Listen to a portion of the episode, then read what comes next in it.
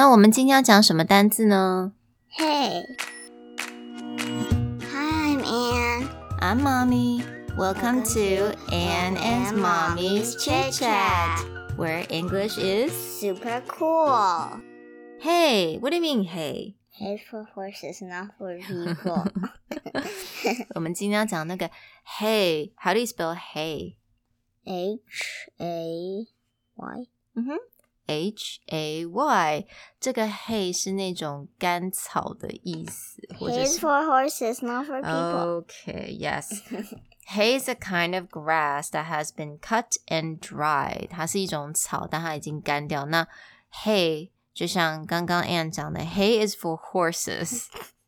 right 是马在吃的干草，它不是人讲的话哦。因为有的时候我们会习惯讲 “Hey, come here, Hey”，对不对？那这是谁跟你讲的 Uncle Nick. ？Uncle Nick，yes。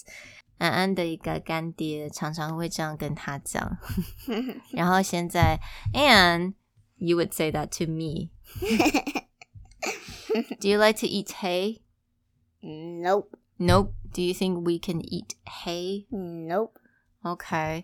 Well, who else d- can eat hay though? Only horses And sheep and sheep and cow. and cow.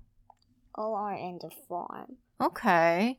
A lot of farm animals eat hay, huh? It's for horses, not for people. Okay. Oh.